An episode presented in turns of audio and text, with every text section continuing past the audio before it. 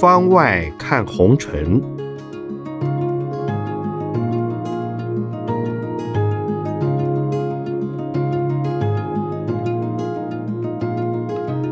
圣严法师著。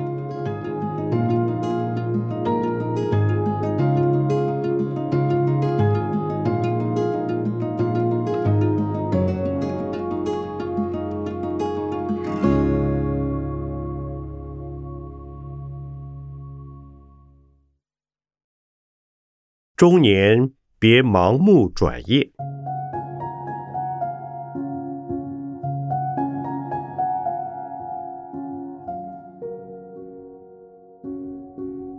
师傅啊，如果中年想转业，该如何评估呢？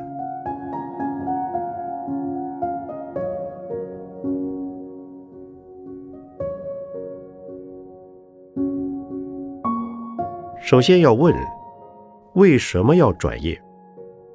是这一行业没有前途了，或者是对这一行业厌倦了，没兴趣了，或者是当初在家人、父母安排入行，如今做不下去了。理清内心真正的动机后，如果自己在这行的技术、知识乃至社会奉献上都没有成长空间。和前瞻性，那么与其继续做下去，不如改行。不过，人到中年要改行会比较辛苦，一定要做好心理和能力两方面的准备。心理准备比较容易，比如想开飞机，你真心想要追求飞行。那就去做。想航海，那就想象航行的情境；想出家，内心就准备好要放下一切。更重要的是，客观的评估自我条件够不够。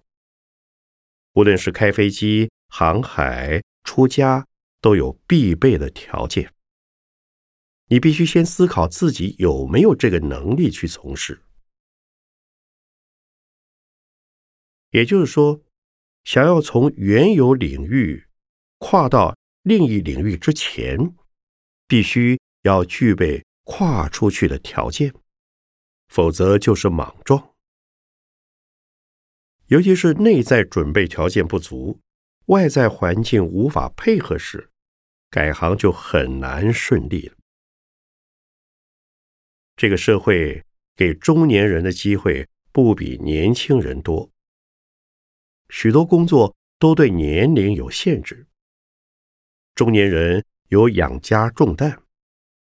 若要放弃原有的职业，再从头开始，也必须考虑经济负担，谋定而后动。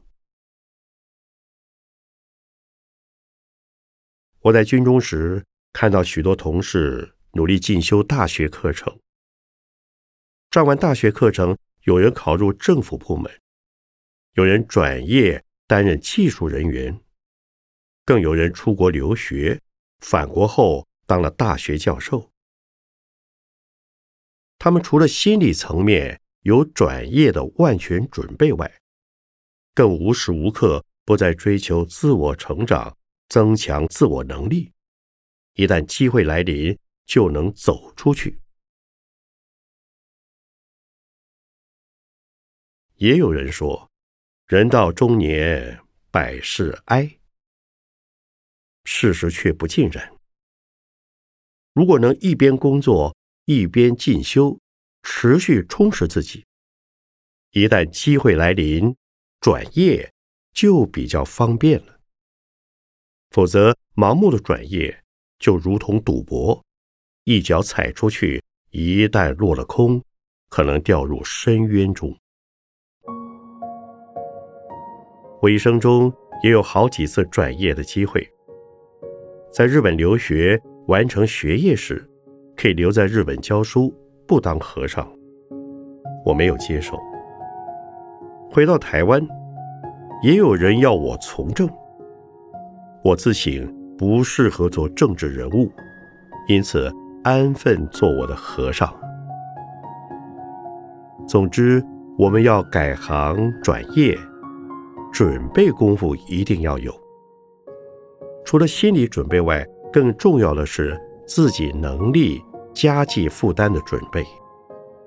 对转入的行业要充分研究了解，更要深入学习该行业的特性，才会成功。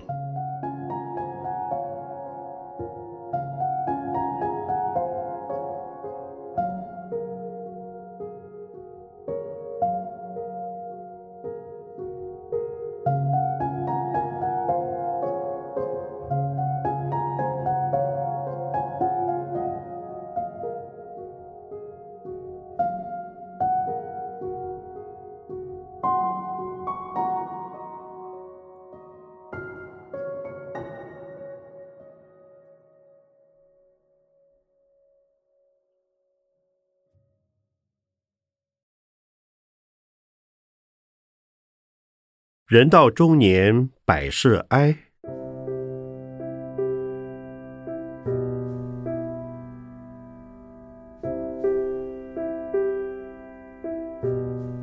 有人问：社会目前的中间分子，也就是大家所说的五年级，近来也已步入中年，有人不免有中年危机感。往回看。觉得这一生似乎小有进展，却又没有大成就。往前看，人生要改变，代价又太高，没有改变的本钱了，好像卡住了，举目茫然。他们只能这样随时间老去吗？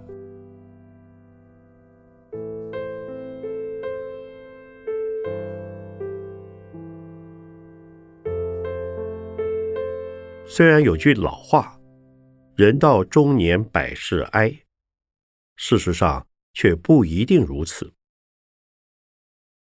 有些人到了四五十岁中年时，有太太、父母、孩子，自己也小有成就，或者更好，享有很高的财富与社会地位，等于是人生的黄金时代。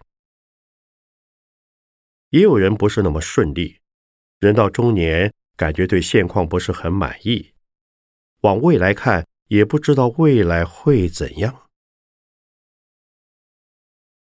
如果把事业、财产当作衡量自己成就的指标，用存款数字或社会标准作为自己人生目标，这样会带来很多的痛苦，永远也比不完。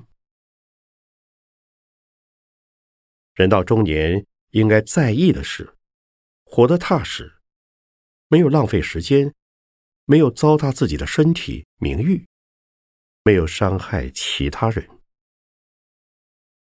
如果能尽力而为，帮助其他人，不论有钱没钱，或是有没有地位，你的一句话、一个念头，或者一个表情、一个手势，都能影响其他人。让他人快乐，就能让自己也感觉很快乐。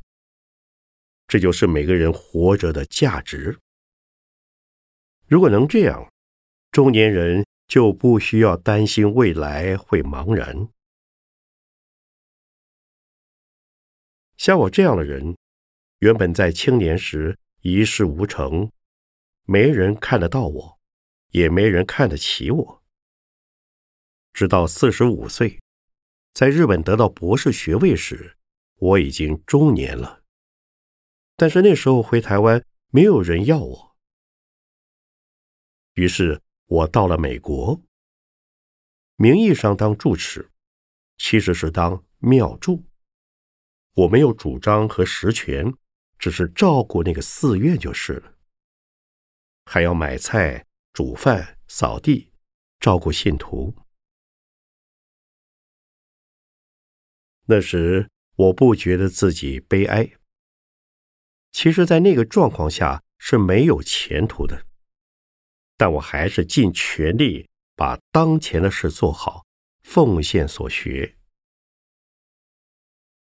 我也曾经流浪纽约街头，根本不知道未来是什么。渐渐的，有些美国人跟我学打坐、学佛，台湾也开始有人需要我。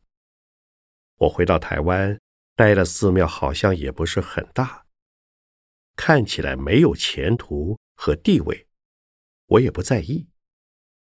但我尽力奉献我所知道的，就这样，直到我六十岁才开始建设法鼓山。像我这样的生命过程并不顺利，但我不觉得悲哀，因为我没追求什么，没有和任何人比。我经常告诉学生弟子。不要跟人比，不要跟自己比。跟人比，比不过人会气馁；比过了，会骄傲。跟自己比，今年是不是比去年多赚一点？地位和身价是上升或下降？这样比，会让自己年年都很痛苦。因为人的生命过程就是起起落落。一帆风顺是不多见的，更何况人的健康、社会大环境都不是个人可随心所欲的，要各种条件皆具，人生才能往上。所以我时常勉励大众：往下走时不要沮丧，往上走时也不要骄傲，如此才会有自在的人生。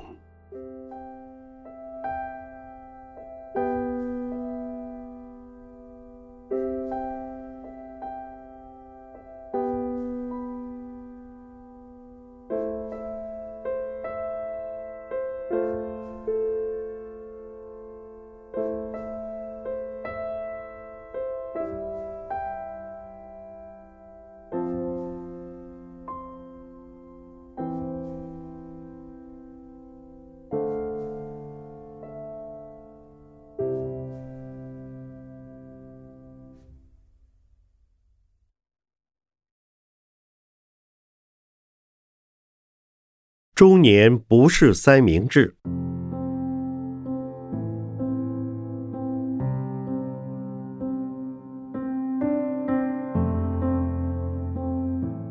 有人问：许多中年人面临三明治人生，儿女的教育是大问题，竞争这么激烈，父母也开始衰老生病了，照顾是个问题，中年也有失业风险。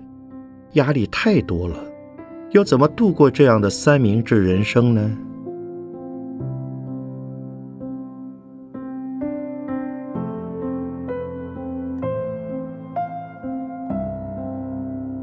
在我看来，如果把这种状况看成是人生的压力负担，那是错的，也是自寻烦恼，因为我们的父母。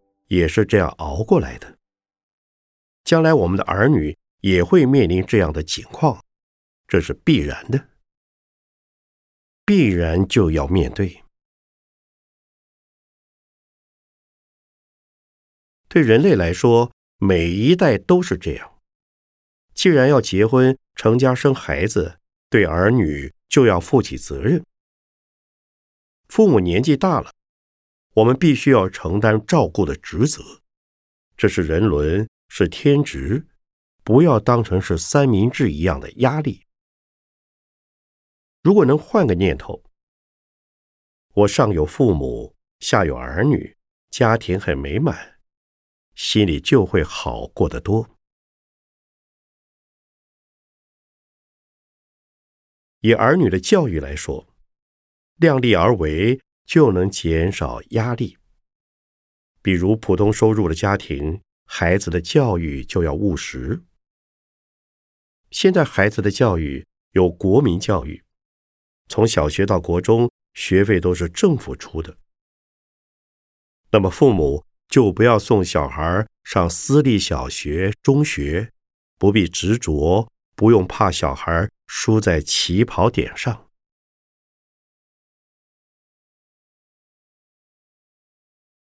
有些小孩上了高中、大学，父母实在负担不起学费，也有变通办法，让孩子晚上去上夜校，白天就打工赚自己的学费。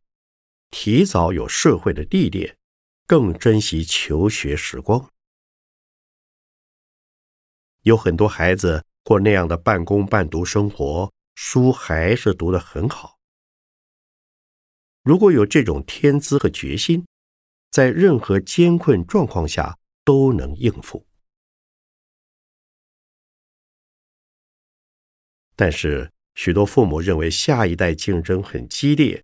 要求孩子一定要上名校、上好的学校、贵的学校，忘了考量自己的负担能力，这一定苦不堪言。如果进不到好学校，孩子就没有用了吗？不一定的。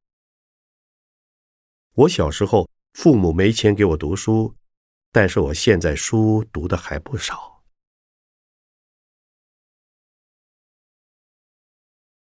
当子女步入中年，父母大半年纪都大了，老了不是问题。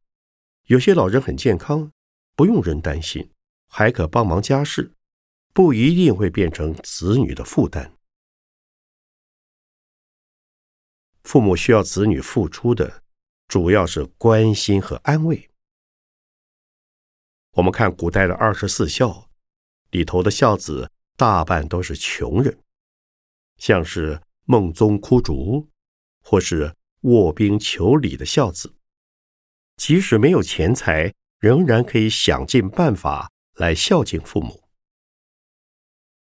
反而有时候听说富豪之家子女反目，因为只想得到父母的财产，而不是想报养育之恩。对父母的孝心，重要的是心意，能做到什么程度就做到什么程度，不要跟有钱人比。给父母温暖关心是非常重要的，也不花什么钱的。因此，有人说，人人家里有两尊佛，是谁呢？就是父母。如果能想。自己迈入中年还有父母，是非常幸福的事，也就不会有三明治的感受了。万一失业了，也不要失意和失志。天无绝人之路，只要自己不挑剔，生活的方法很多，可以把失业看作是转业的机会。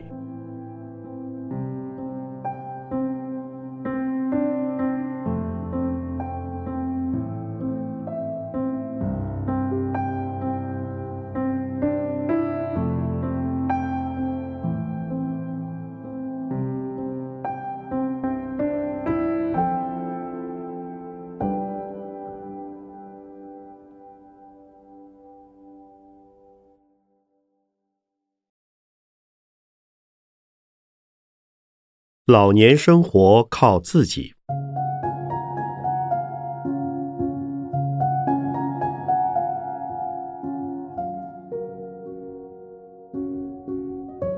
有人问：很多年轻人失业了，三十不立，只能靠父母养。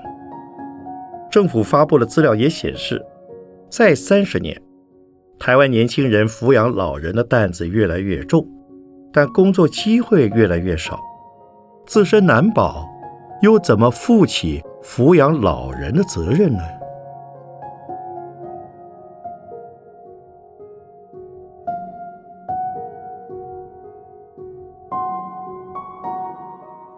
这是整个社会制度、经济环境、社会福利的问题。人口老化是普遍现象。不止台湾，已开发国家特别严重。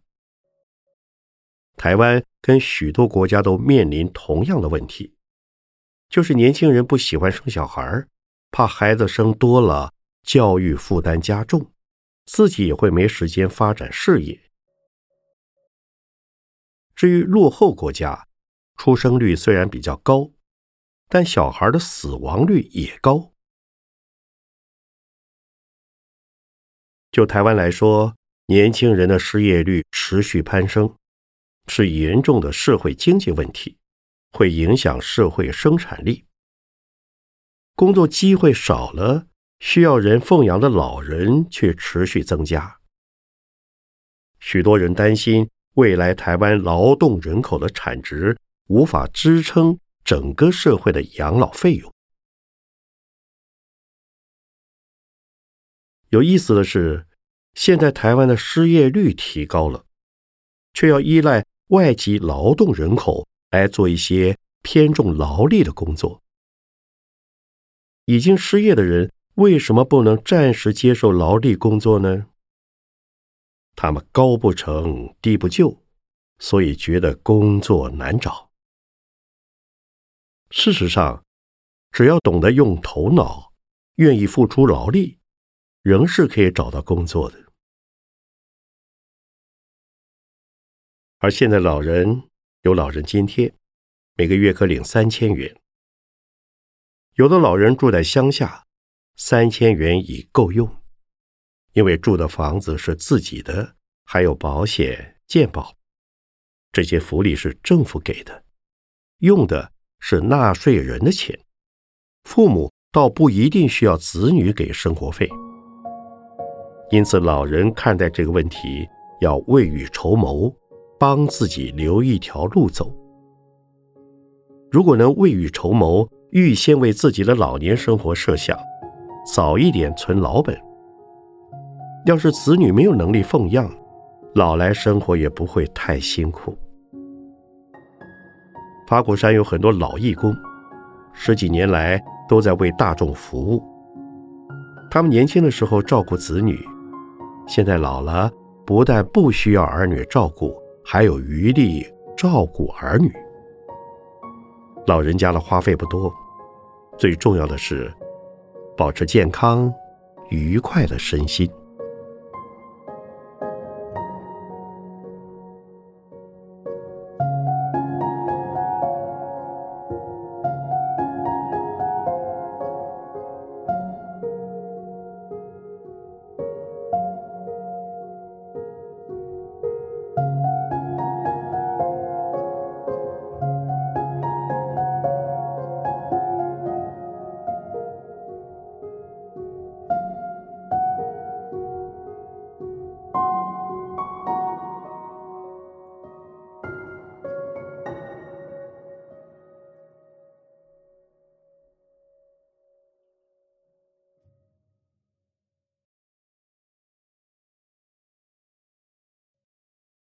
如何准备老年生活？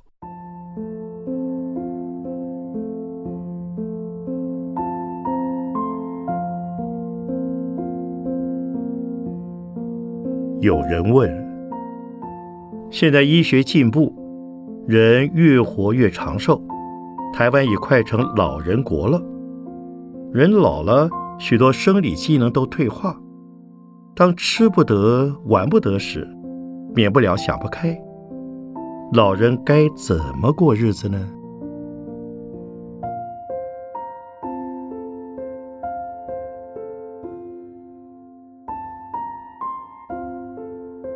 佛教认为生老病死是生命四大现象，人终归要死，只是有人活得长寿，有人英年早逝。既然在无意外情况下，每一个人都会衰老，不如早一点准备面对年老。四十岁以后，一般人的体能会渐渐衰弱，记忆力也逐渐减退。现代人大概要六十岁以后才能算老，即使是五十岁的人，感觉起来都还不算老。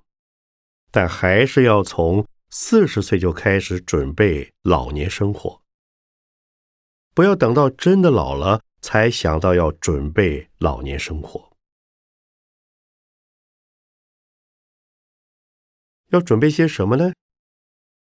有人说，退休养老钱很重要，但是钱财虽有用，却是不全可靠。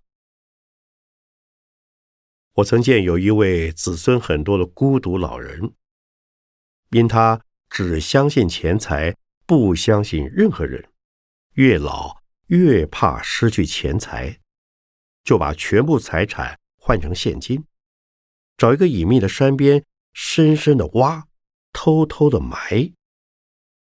他就搭一间简陋的木板屋住在那里，结果。他病死在那里三个多月才被人发现，他的儿孙一个也没有出现。过了十多年，有人拆除木板屋，在一块松土之下，竟出现了已经腐烂的大笔现金。我觉得，准备老年生活最重要的。是准备两种健康：身体健康和心理健康。为了心理健康，最好有宗教信仰，而且要很虔诚，不是偶尔拿着香到庙里拜拜。很多例子证明，有宗教信仰的人老了以后不会那么空虚苦恼，面对死亡也不会那么害怕。宗教信仰之外，还要有宗教修养，祈祷、诵经、打坐、念佛，每天做功课，让自己心中有寄托。维持身体健康，则要多运动，注意饮食，生活要正常，起居要定时，这些都很重要。如果经常保持运动的习惯，饮食就不是问题。像我每天爬山一两个小时，虽然整天都很忙，但运动绝对不能少。迈入老年也不能暴饮暴食，睡眠不能太多或太少，性生活也要节制，不能再像年轻人一样。总之。就是要懂得养生。除了健康，还要培养兴趣和个人的成长。成长并不限定在财富，虽然财富有成长也很好。如能做到学问的成长、技术的成长、人际关系的成长、对社会贡献的成长。一定不知老之将至。